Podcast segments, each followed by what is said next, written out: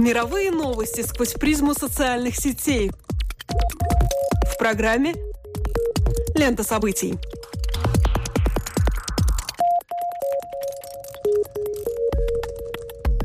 Добрый день, дорогие друзья! Вы слушаете Латвийское радио 4, и меня зовут Алексей Гусев. А меня Роман Шмелев, и в эфире еженедельный дайджест онлайн новостей «Лента событий». Здесь мы бросаем свой субъективный взгляд на происходящее и обсуждаемое в интернете. Социальные сети, Facebook, Twitter, актуальные процессы цифровых медиа. Об этом и многом другом в течение следующих 15 минут. Заокеанский твиттер вспоминает актрису и телеведущую Джоан Риверс, которая скончалась в Нью-Йорке на 82-м году жизни. Для этого используются хэштеги «Rest in Peace Joan Rivers» и просто «Джоан». Актриса имела продолжительную карьеру и совсем недавно была ведущей телешоу «Полиция моды», в котором она комментировала одежду голливудских знаменитостей. Пользователи сейчас цитируют наиболее яркие высказывания Риверс. Среди них, например, есть такое, цитата, «Я настолько свыклась с людьми, которые меня не любят, что не могла принять тех немногих, кто действительно любил. Кроме того, по обе стороны Атлантики в связи с 1 сентября набирает силу эпидемия длинного тега Secondary School Memories.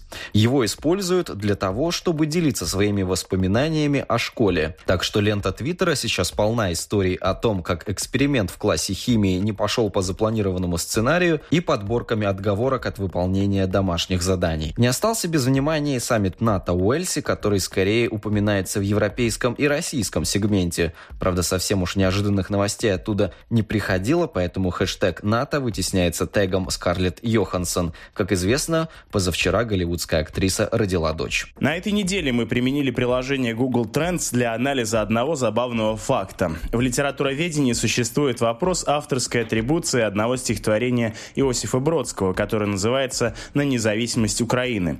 Не опубликованное ни в одном прижизненном поэтическом поэтическом сборнике, и лишь однажды прочитанное на публике, оно было известно ограниченному кругу читателей и многих поражало своей резкостью.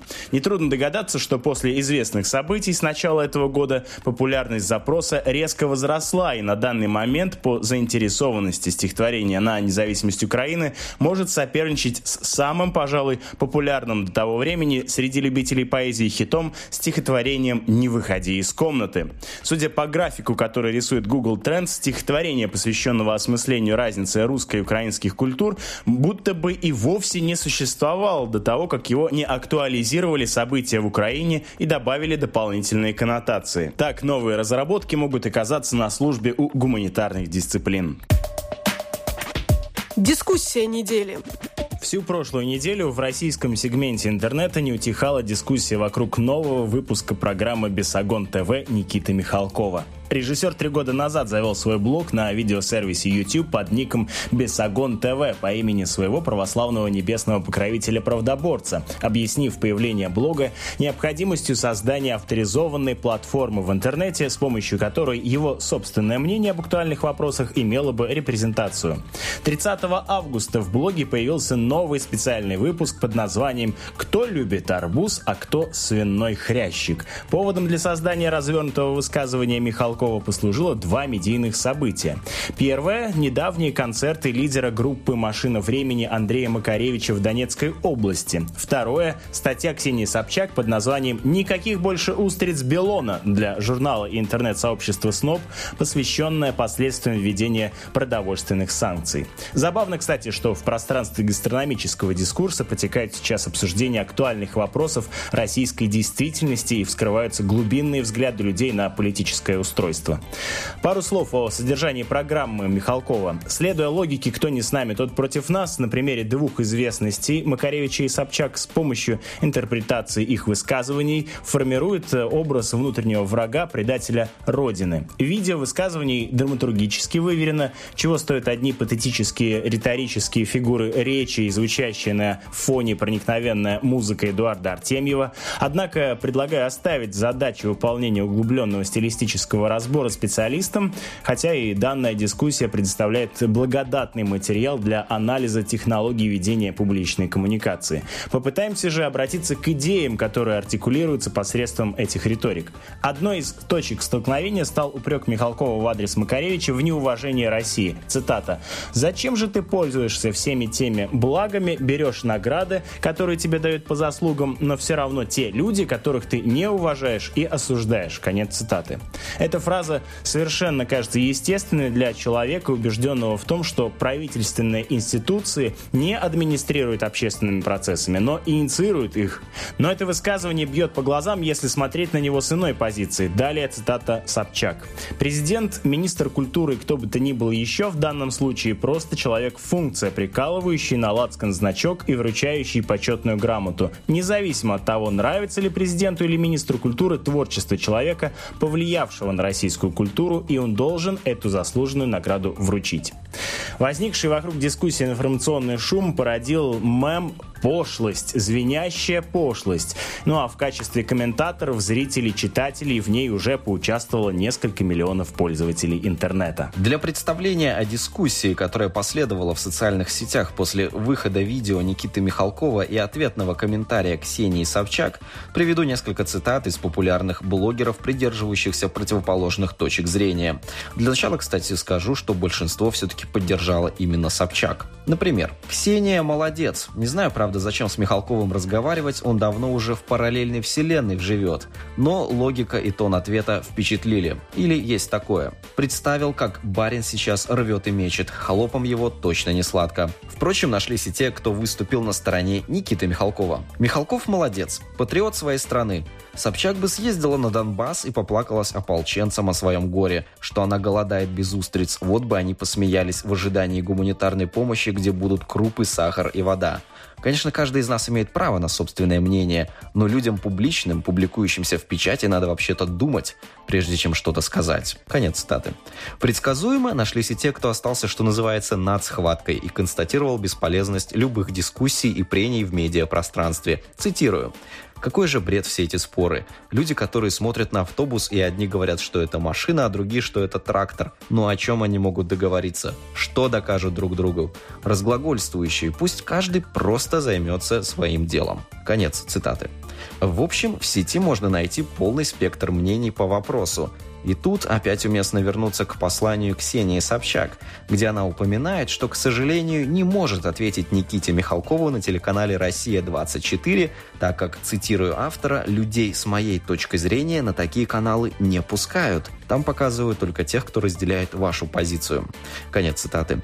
То есть, несмотря ни на что, российский сегмент интернета и социальные сети по-прежнему являются площадкой для различных мнений и самых разных дискуссий. С другой стороны, остальные российские медиа в большинстве своем такой площадкой давно перестали быть. Грозит ли та же судьба и русскоязычному интернету? Думаю, именно этот вопрос сейчас повисает в воздухе. И понятно, что никаких гарантий, учитывая бурную законодательную деятельность Российской Государственной Думы, не существует.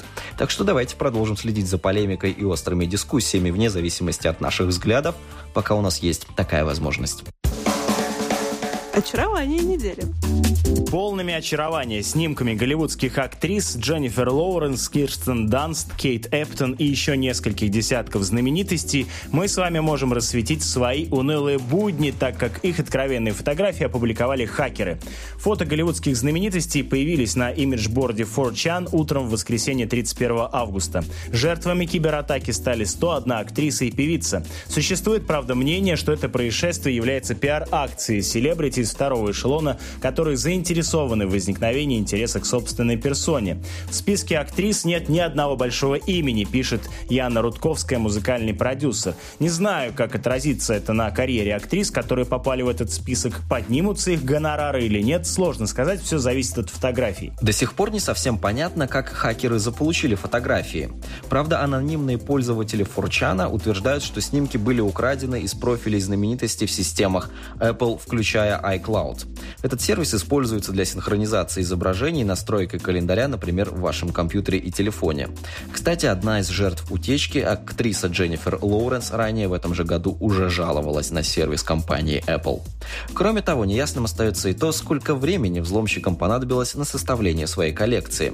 Мэри Элизабет Уинстед, сыгравшая главную женскую роль в фильме «Скотт Пилигрим против всех» и также попавшая в список жертв хакеров, заявляет, что фотографии с ней были сделаны и удалены несколько лет назад. Получается, что изображения либо украли тогда, либо они каким-то образом сохранились в iCloud. С другой стороны, некоторые знаменитости уже успели заявить, что их якобы голые фотографии на самом деле не являются подлинными. Впрочем, как это принято на Западе, публикация неуместного с чьей-то точки зрения содержания, похоже, повлечет за собой не одно судебное разбирательство. Уже упомянутая выше Лоуренс объявила, что все, кто размещает и делится ее фотографиями в обнаженном виде в сети, будут иметь дело с ее же адвокатами в суде. Какое их может ждать наказание, правда, пока не уточняется. С другой стороны, к некоторым уже применил меры сервис микроблогов Twitter. Он заблокировал ряд аккаунтов, которые распространяли роковые фотоснимки. Ну а что до самих хакеров, то они уже могут начинать опасаться за свою свободу. В 2012 году человека приговорили к 10 годам тюрьмы за то, что он выкрал пароли и распространил информацию с личных электронных ящиков таких звезд, как Мила Кунис и Скарлетт Йоханссон. Вообще нервная реакция звезд у меня лично не вызывает особой симпатии. Понятно, что произошло грубое вторжение в их личное пространство, но с другой стороны, совершенно очевидно, что знаменитости становятся таковыми, принося это самое личное пространство на жертвенный алтарь и получая взамен любовь поклонников и пристальное внимание прессы. Эпизоды их жизни становятся частью общественного достояния. Люди следят за свадьбами звезд, рождением их детей, да и просто за дефиле по красной ковровой дорожке. Только естественно, что обществу хочется заглянуть несколько за пределы доступного.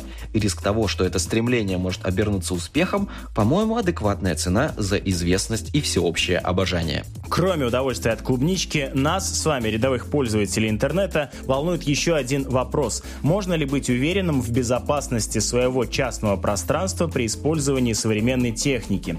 Вот мнение, которое опубликовано в интернет-сообществе СНОП, и принадлежит оно Алексею Раевскому, специалисту по кибербезопасности и гендиректору компании Зецурион. В эру всеобщей цифровизации нужно сформулировать такое правило. Не делайте ничего такого, за что потом вам будет стыдно. Если вы фотографируетесь голыми, то вы должны быть уверены, что у вас хорошая фигура, что вы хорошо получились, и вам потом не будет стыдно за эти снимки, если их увидит куча людей.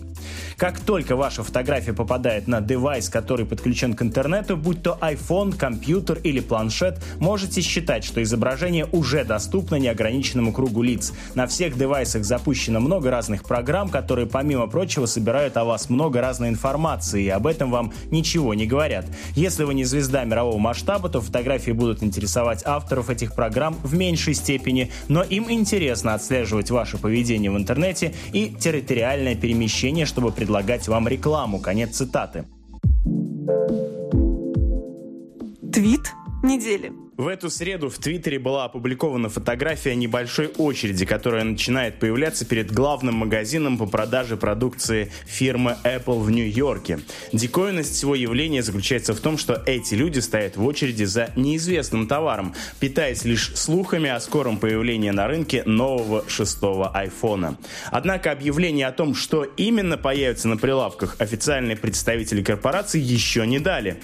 Известно лишь то, что 9 сентября Apple представил представить свой некий новый продукт, который станет доступным покупателям лишь спустя 10 дней. А это значит, что этим ребятам придется запастись стойкостью и терпением. Возможно, этим новым продуктом станет вожделенный iPhone. Об этом станет известно уже во вторник. Вовлеченность поклонников современной техники легко понять. Ведь по неуточненным данным ожидается, что iPhone 6 получит радикальное обновление – Впервые смартфон будет представлен в двух версиях. Одна 4,7 дюйма, другая 5,5.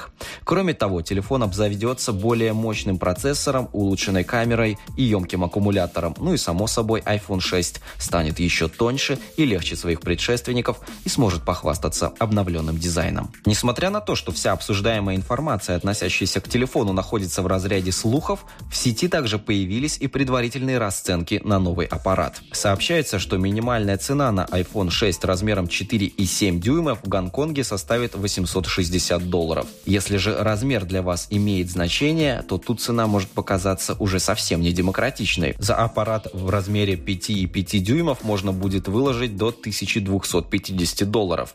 При этом следует отметить, что цены на продукцию Apple в Гонконге являются одними из самых дешевых в мире. Если вы располагаете возможностью заполучить новый телефон только в старом свете, то и выложить вам придется куда большую сумму. Впрочем, как резонно замечалось выше, пока возможностью приобрести шестой iPhone не располагает никто. Естественно, обращает на себя внимание тот факт, что люди увлеченно обсуждают то, что они даже в глаза не видели.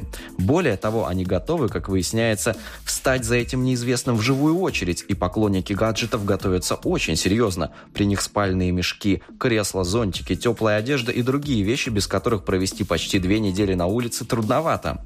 Интересно посмотреть на эту очередь с перспективы перспективы далеких советских времен, когда люди тоже выстраивались у магазинов, чтобы приобрести колбасу, которой, возможно, могло не оказаться на прилавке. Самое продвинутое капиталистическое потребление вдруг возвращает его адептов в эпоху дефицита. Пусть и стоят они за усовершенствованными электронными устройствами, а не продуктами первой необходимости. Это все наводит на мысли о том, что при каком бы строе мы ни жили, некоторые никогда не смогут обойтись без такого несложного, но, как видно, очень увлекательного и массового развлечения развлечения как очередь.